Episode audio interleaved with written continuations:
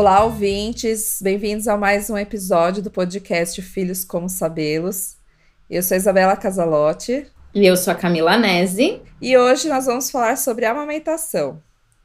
A gente estudou aqui, viu que existe um consenso entre a recomendação da OMS, da Sociedade Brasileira de Pediatria e do Conselho Federal de Nutrição que é o aleitamento materno exclusivo até seis meses de idade do bebê.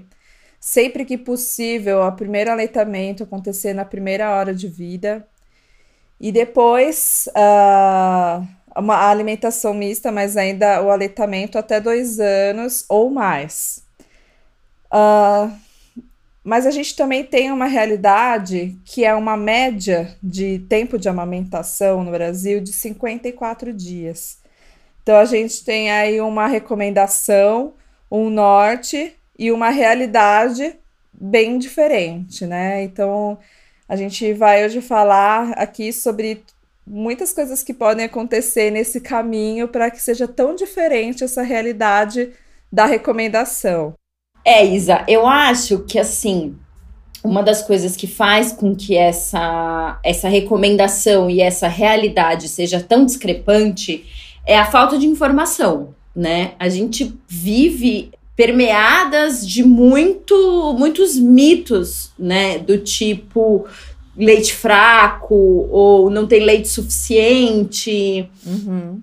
Um, um fator é um dos fatores que eu considero bastante relevante na, nessa estatística, é, porque assim, 54 dias é um número que carrega muitas realidades, né? Então a gente vê, por exemplo, que um fator que não favorece o aleitamento é a licença maternidade, né? É, porque assim, a gente tem muito, muito, muito trabalho informal no Brasil. Então, tem muita gente que volta a trabalhar bem antes, assim, até do, da licença prevista por lei, que já é pouco, quatro meses já é pouco, já é menos do que o, o recomendado de exclusividade, né, de aleitamento. Mas tem gente que volta ainda antes de quatro meses, por causa do trabalho informal, né? Então a gente vê que falta é, políticas públicas que amparem Sim. os trabalhadores informais no aleitamento, né? E. Sim, com certeza. E outra coisa que eu acho que você, é assim, complementando o que você falou da informação, é, eu acho que a gente enfrenta uma batalha muito parecida com o que a gente falou no episódio sobre o parto, que é encontrar bons profissionais que saibam orientar o aleitamento materno, né? É, até por, por experiência própria, eu vou dividir uhum. com vocês aqui que eu tive muita dificuldade de encontrar um pediatra que soubesse me orientar bem com relação à amamentação, né? Eu fui com a Ana com 10 dias para o consultório com o peito uhum. vazando leite e por, por um detalhe assim de ganho de peso, a pediatra já falou: ah, se em cinco dias ela não ganhar peso, a gente vai para fórmula. E eu pensava, puxa vida, mas eu tenho muito leite, sabe? Não é possível, né? E, uhum. e, e, é difícil encontrar é, profissionais dispostos a investigar problemas da amamentação, né? Intercorrências que podem estar tá dificultando aquele começo que às vezes é tão difícil, né? Sim, isso aconteceu comigo também, né? A, a Flora também teve bastante dificuldade de ganho de peso. É, a gente trocou de pediatra algumas vezes. A gente foi numa pediatra que, é, que se diz super pró a amamentação, é, com certificações internacionais e tudo mais. E quando ela se viu diante da Flora é, com tão pouco peso, né, para um bebê da idade dela, ela colocou fórmula, né? Ela, ela, uhum. ela falou para a gente colocar fórmula e falava para a gente pesar duas vezes por semana e cada vez que a gente pesava ela aumentava os ml de complemento com, com fórmula. Eu não dei porque eu sou teimosa, né? Porque o meu coração estava uhum. falando que eu não precisava dar a fórmula, mas se eu fosse seguir a risca é, o que aquela pediatra estava falando, a, a, a, Flora ia estar tá com, com fórmula, provavelmente ia ter desmamado, porque a gente sabe que o uso de fórmula ajuda aí muito no desmame precoce, né? É, uhum. e, e, e, é complicado mesmo, assim, é, eu vejo um cenário onde pouco se olha, é o, é o que você falou, né? Pouco se olha para para amamentação e muito se olha para facilidade às vezes que é para facilidade e para segurança que é colocar a fórmula, né? É, então, Sim. isso fez com que a gente trocasse de novo de pediatra, porque a gente queria uma pediatra que, que bancasse junto com a gente o risco, entre aspas, né? Entre aspas, porque a gente estava é, olhando para aquilo, mas a gente estava olhando para além do peso, né?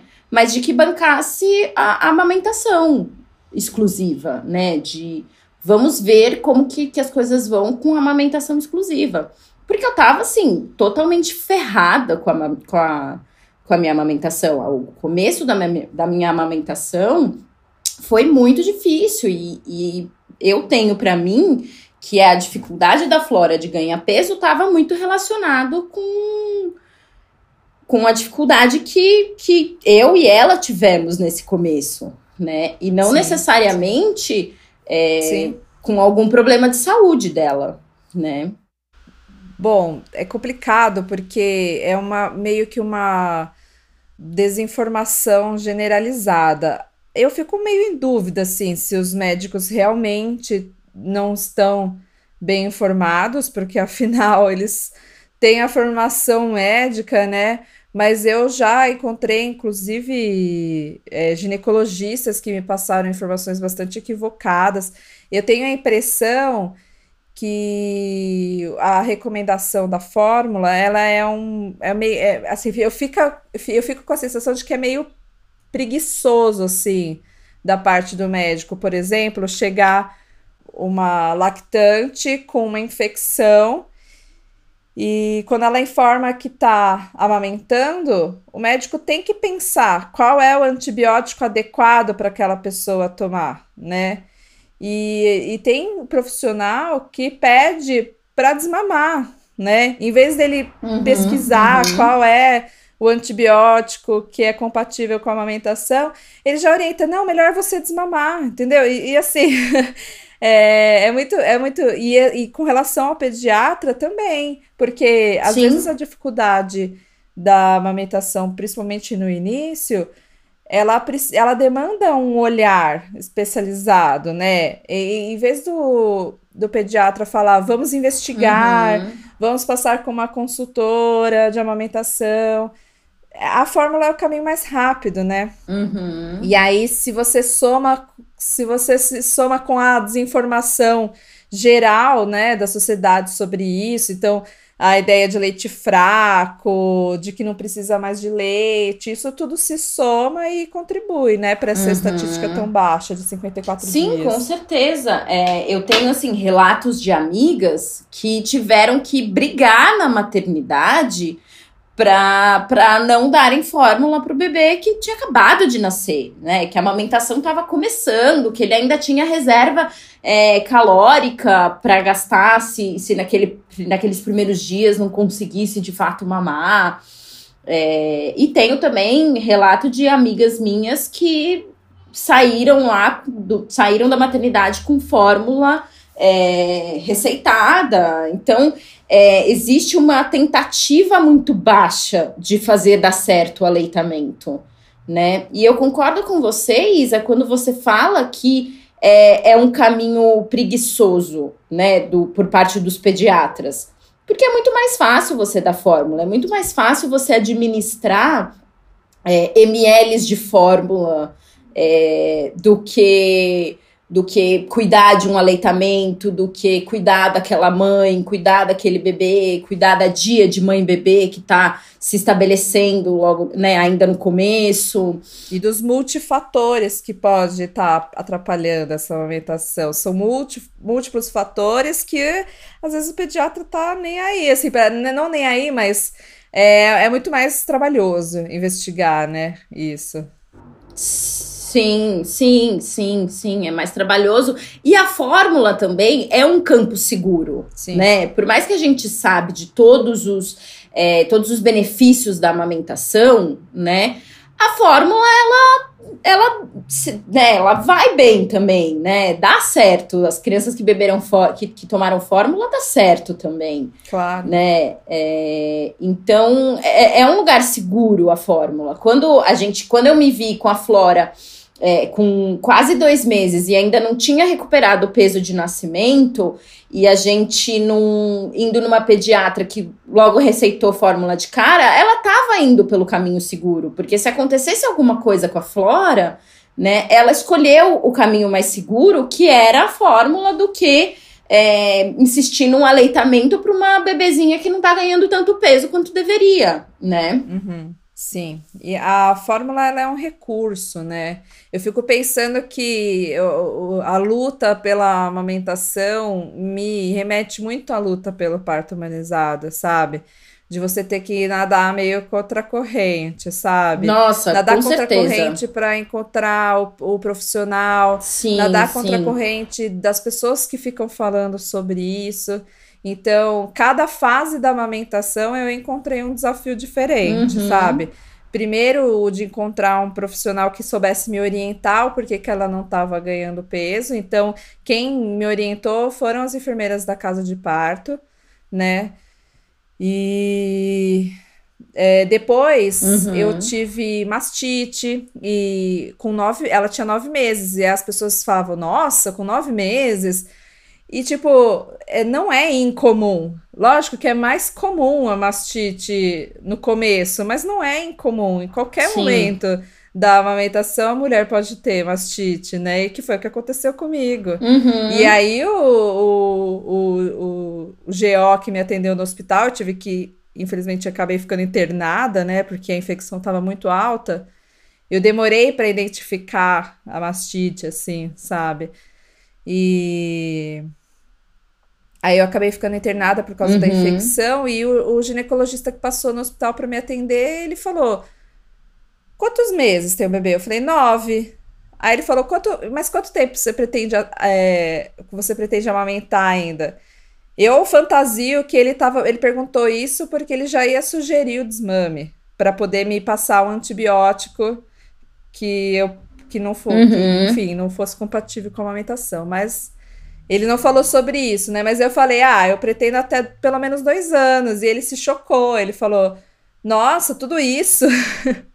e eu fiquei, eu fiquei tão chocada com um médico fazendo esse tipo de julgamento, Sim. sabe? Com base em nada, só em crença pessoal. Porque se ele fosse fazer uma avaliação baseada em evidência científica, ele não falaria isso, né? Ele fez um julgamento baseado em, em numa crença Sim. pessoal. E aí eu falei, sim, é o que é recomendado pela Sociedade Brasileira de Pediatria. Aí ele falou assim: ah, mas isso só em locais muito pobres, onde tem desnutrição infantil.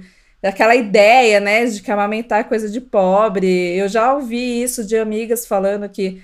Acho que uma, uma colega que passou com uma dentista que falou isso para ela: ah, é amamentar é coisa de pobre. Gente, é muito é muito incompatível, né, é, com a ideia de promover a amamentação. Sim, sim, e, e, é tão incompatível, Isa, que uma coisa assim que estava rolando há uns meses atrás aí, né, que era um movimento de, de uns de profissionais, eu vi isso pelo Instagram, né, de, de pediatras, junto com, a, com organizações internacionais de promoção de, de amamentação, que eles tiveram que enviar uma carta à Sociedade Brasileira de Pediatria é, expressando a preocupação e repúdio sobre o anúncio da parceria com a Nestlé.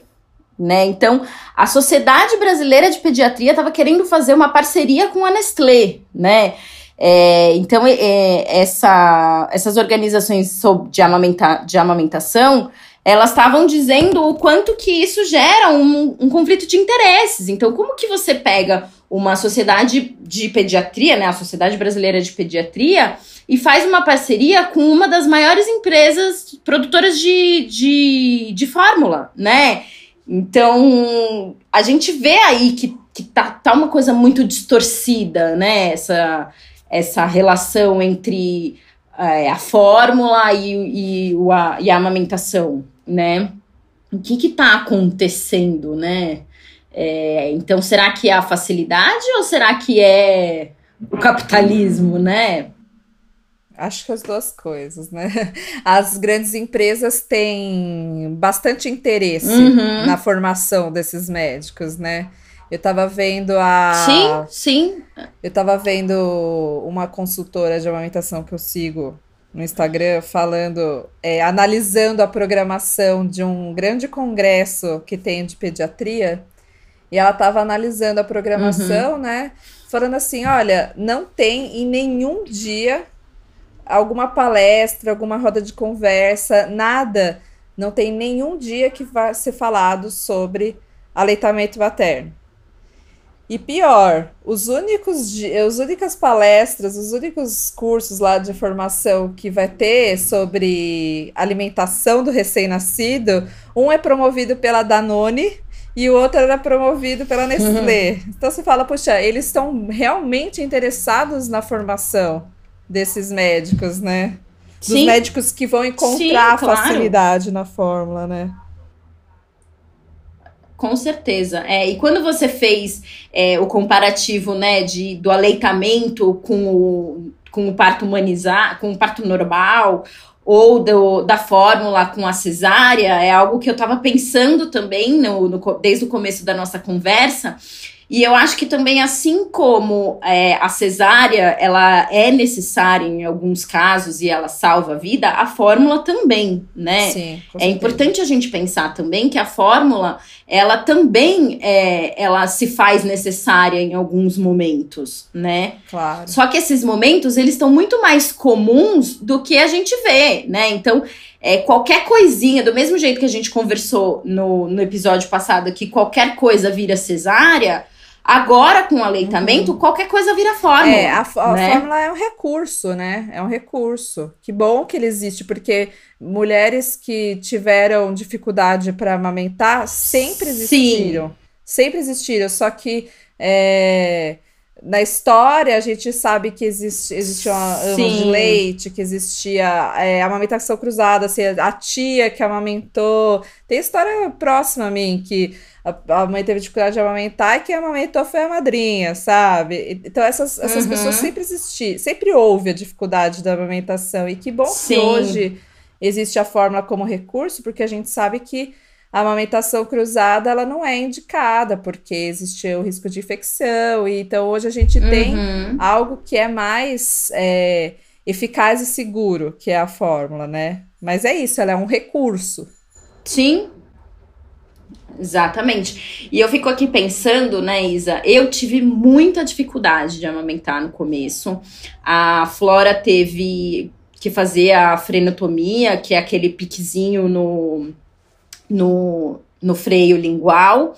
Isso me machucou muito. Eu fiquei assim, eu não tinha. Eu tinha úlcera, né? Eu tive que passar no mamasto, é, porque realmente foi além, a ferida estava além, com dois meses eu já tinha tido duas mastites.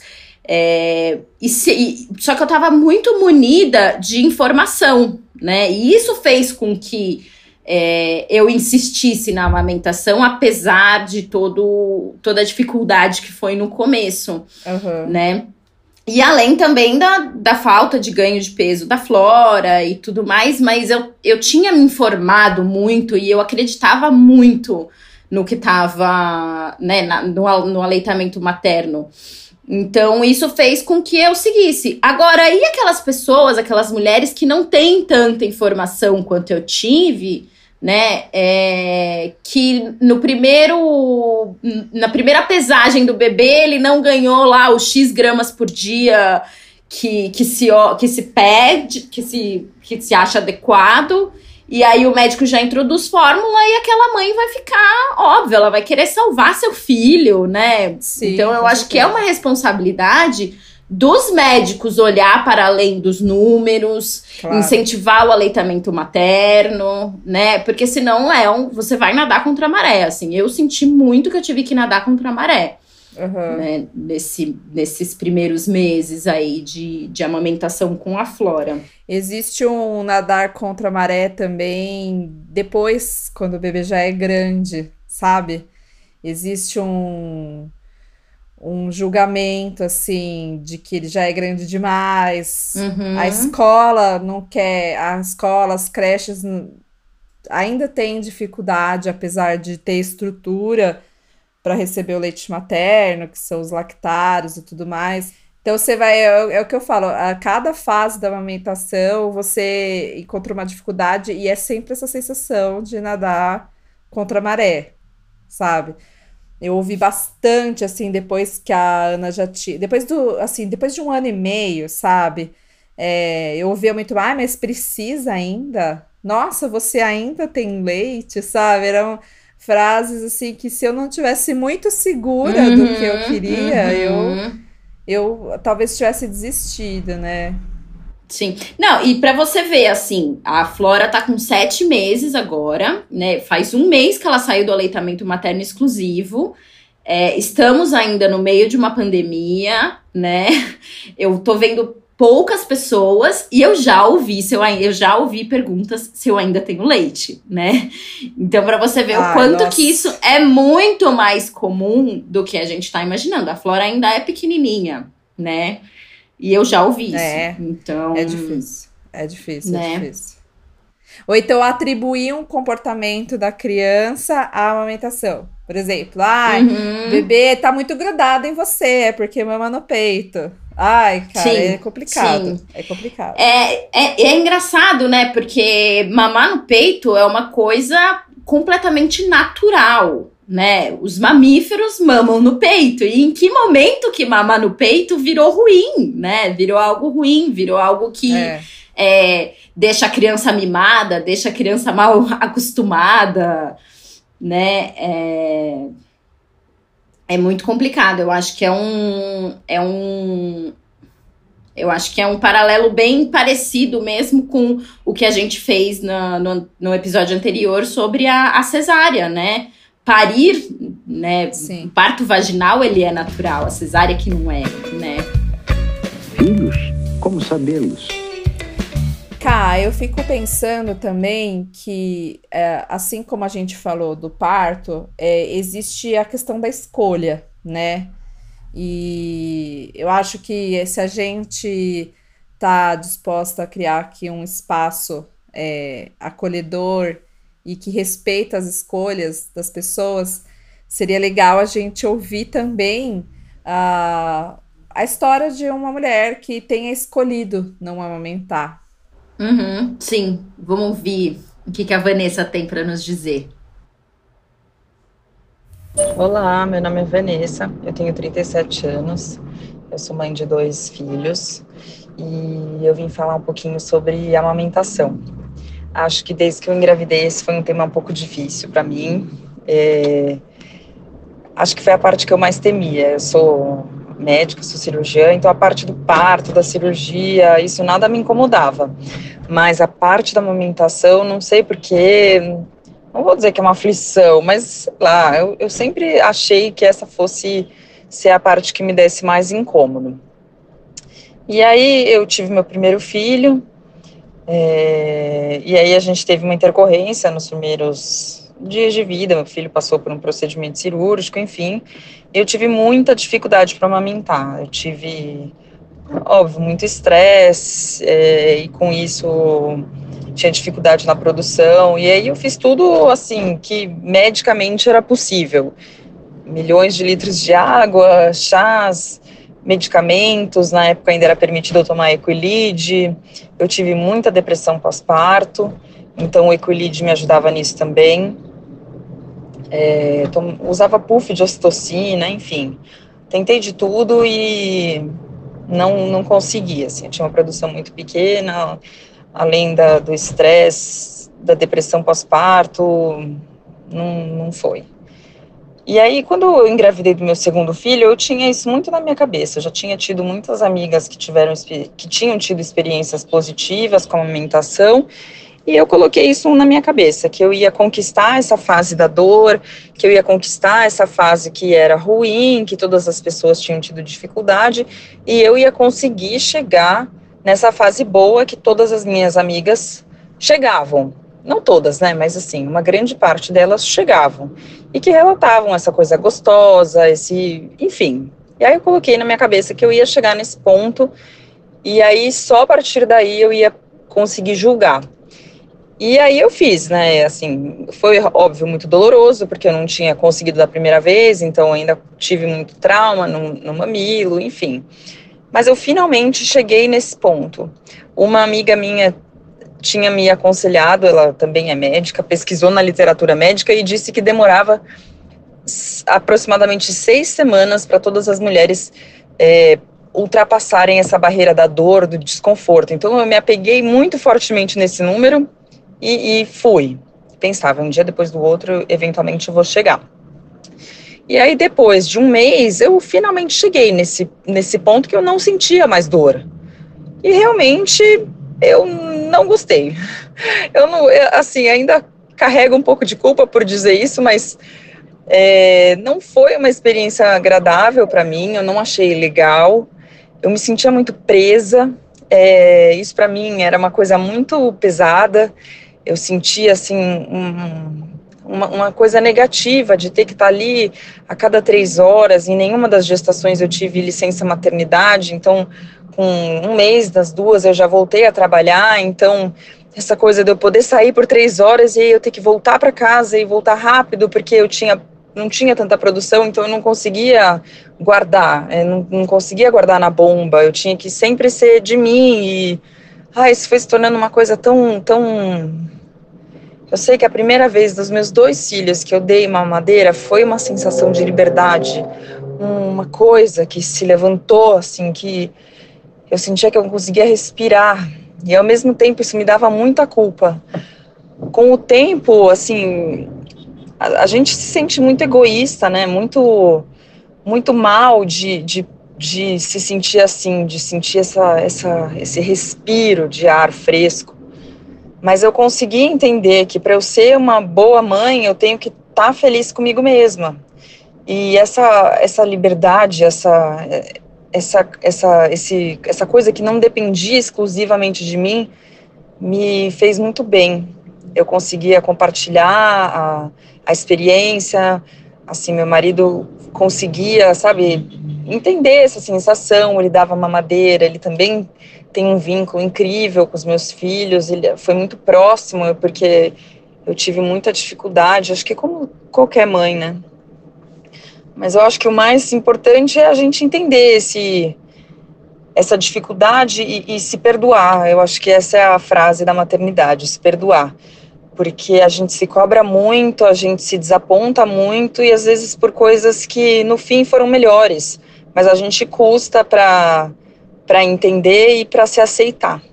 Então é isso. Um beijo, tchau, tchau. Filhos? Como sabê-los? É legal a gente pensar, como você disse antes da, da Vanessa falar, que, que a mulher ela tem escolha sobre o corpo dela, né? E que bom que hoje a gente tem essa escolha, né? E essa possibilidade de, de escolher, né? Assim como as mulheres, ainda que bem informadas, têm a possibilidade de escolher uma cesárea, eu acho que as mulheres também têm a possibilidade de escolher não amamentar. E eu acho que a fórmula, ela também veio trazer essa possibilidade pra gente, né? É, e, e, no relato da Vanessa, eu, eu penso que amamentar sendo algo tão ruim para ela seria muito pior do que ela poder oferecer fórmula para os filhos dela, né? É, a gente, o, o, o, amamentar, ela, ele não é só o oferecer leite, ele vai muito além disso, né? E o além Sim. disso ele pode ser é, contemplado com uma mãe segurando um bebê e uma mamadeira, né? Sim, totalmente. Eu acho que é, eu, eu gostei muito do relato da Vanessa, porque é, quando eu comecei a me informar sobre o aleitamento, eu mergulhei tanto nesse assunto que eu tinha dificuldade de ver fora disso, né? Então, quando eu ouvia uma mulher falando que escolheu não amamentar, eu achava aquilo tão absurdo que eu nem considerava, mas eu estava tão imersa dentro da minha experiência que eu não considerava as outras, né? uhum. né? E eu passei por um processo de amadurecimento que, inclusive, o, o que aconteceu foi, foi aconteceu muito é, durante o, o desmame, que foi que eu entendi que a amamentação é uma relação de duas pessoas. Uhum. Porque eu tava tão no modo, tipo, ah, isso é o normal, uhum. que eu não olhava para a relação, né? Sim. né? Então, quando eu quis desmamar, é porque eu não queria mais. E já não dava mais. Sim. Todas as vezes que eu amamentava, eu sentia um incômodo muito grande aquela sensação de tipo, eu estou fazendo isso e eu não quero fazer. Uhum. Então, quando a gente pensa em saúde, né, a gente sabe das questões benéficas é, de saúde da, na amamentação, mas a gente precisa também ampliar essa ideia de saúde. A saúde também é, compreende a saúde mental. Uhum. Uma mulher que faz, uh, que, que se força a amamentar porque, enfim, só por questões de saúde do bebê, ela está se deixando totalmente de lado e isso tem consequências para a saúde mental dela, né? Então, eu acho que a gente precisa ouvir e respeitar, assim, a, a, essas mulheres. Sim, com certeza. E eu acho que, assim, tem uma, uma consequência para a saúde delas, e não sei, mas talvez no futuro para a saúde mental desses bebês também, né? Quando, claro, quando eu tava é, super machucada, sentindo uma dor de outro mundo, eu não conseguia me, me vincular com a Flora. No começo eu tive muita dificuldade de me vincular com a Flora, um pouco por conta do puerpério e do baby blues, mas muito por conta da amamentação, né? muito por conta da dor que eu tava sentindo e ela chorando querendo mamar e eu com muita dificuldade de colocá-la no meu peito porque eu sabia que eu tava era como se eu estivesse caminhando para minha dose de tortura diária chinesa, sabe?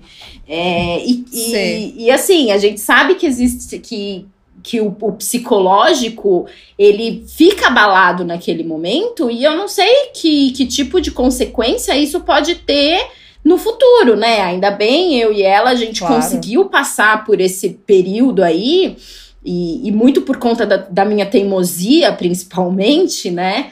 É, mas eu acho que é super válido se naquele cenário eu escolhesse não amamentar mais, porque tava muito difícil para mim e aquilo tava visivelmente repercutindo na nossa relação, né?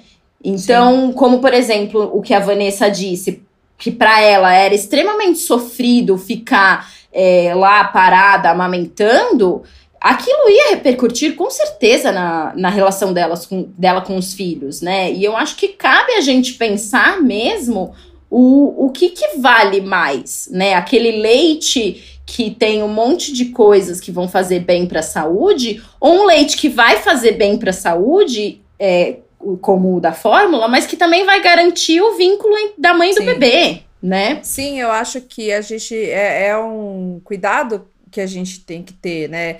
O mesmo cuidado que a gente tem que ter é, quando fala sobre a escolha do parto, a gente tem que falar também com cuidado sobre a escolha da amamentação, porque uma coisa é uma pessoa que está desinformada e que não está sendo bem amparada uhum. pelos médicos, outra coisa é a pessoa que quer. Sim né? Sim. E é isso que você falou, a relação, o vínculo, com certeza, né? Com certeza isso faz parte da saúde também. Sim, e ela né? acontece também é. com uma mamadeira, né? Ela não só acontece. Sim, totalmente. O pele a pele também você consegue fazer, mesmo com um bebê tomando fórmula, né? O olho no olho você Sim. consegue também fazer com o bebê tomando uma mamadeira, né?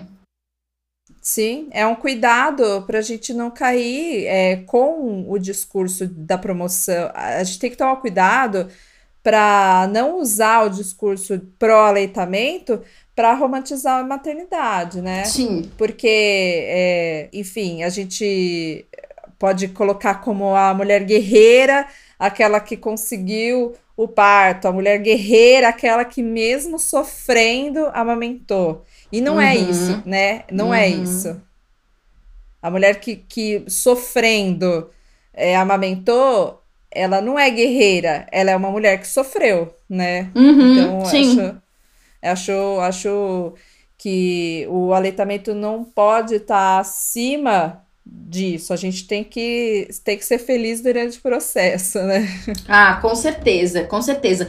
E do mesmo jeito que a gente, como discutiu no início, existe aí a cultura da fórmula e da facilidade e tudo mais. O, outro, o oposto, ele também existe, né? Que é essa ditadura do amamentar a todo custo, e mesmo se tiver sofrido, tem que amamentar, e mesmo se tiver incômodo, tem que amamentar. É, eu acho que os dois lados ele existe. E é cada mãe, junto com o seu bebê, que vai descobrir o, o meio do caminho, onde que faz mais sentido ficar, né? Bom, então a gente vai começar agora com os nossos quadros. Hoje a gente vai começar pelo Bebe Shampoo, que é aquela situação meio perrengue, meio engraçado que a gente pode, pode acontecer no caminho aí. Chupam gilete bebem shampoo. É, então eu vou começar contando, né? Como eu disse no começo, em algum momento do, do episódio, eu disse que é, uma pediatra ela receitou, porque a Flora estava com bastante dificuldade de ganhar peso e ela receitou fórmula. É, eu dei uma vez fórmula para Flora, né? Ela tinha menos de dois meses e a gente deu. Ela mamou e depois a gente deu aí, acho que uns 30 ml de fórmula, né? Uhum. E, a, e depois ela voltou a mamar de novo, né? E aí, ela dormiu, eu tava sentada no sofá e ela dormiu, né? No meu colo, e eu também super cansada, acabei dormindo e acordei com o dia clareando, super assustada, né? Meu Deus, o que que aconteceu? que que, porque eu dormi e nem percebi que horas que eu, que eu tinha dormido, sabe? E eu, meu Deus, o que, que aconteceu? Cadê o bebê? Onde estou? Quem sou eu? Né? Aí demorei aqueles segundos para me situar, percebi que o dia estava né, amanhecendo e que tinha uma bebezinha no meu colo. O Pedro, por sua vez, teve a brilhante ideia de não me tirar do, do sofá, viu que eu tava dormindo no sofá e foi pra cama e me deixou lá, né? E eu acordei. É lógico. Time que tá ganhando, a gente não mexe, né? A mãe e o bebê estão dormindo, deixa ela dormir. É, exatamente. Acho que foi isso que ele pensou. Mas eu acordei assustadíssima, porque ela dormiu a noite inteira. Assim, a última lembrança que eu tinha foi, sei lá, umas 10 horas da noite, eu assistindo minha série e, e, e dormi sentada com ela no colo. E acordei com o dia clareando, mas foi assim foi assustador acordar com o bebê no colo de repente. Nossa, imagina. O meu bebe shampoo é. Bom, eu não consigo lembrar exatamente quantos meses ela tinha, mas provavelmente, pela casa que a gente morava, ela tinha, sei lá, uns dois meses, né? E eu tava com ela no sofá é, amamentando e acabei meio dormindo, sabe como que é essa coisa, né? O bebê dorme, você dorme também. Aí ela, aí tocou a campainha e eu levantei muito brava, assim, porque a campainha era muito alta da casa, né? E eu ficava muito brava quando tocava, né? Quando ela era bem bebezinha. E aí eu saí, assim, muito saco cheio, né? De que, de que me acordaram. A hora que eu saí assim no quintal, era um rapaz, enfim, é, ele tava divulgando uma campanha de alguma coisa. Só que ele ficou me olhando com uma cara assim, que eu nunca tinha visto uma pessoa me olhando com aquela cara. Então, aí quando eu me dei conta, eu tava assim, com a blusa levantada e com os peitos de fora.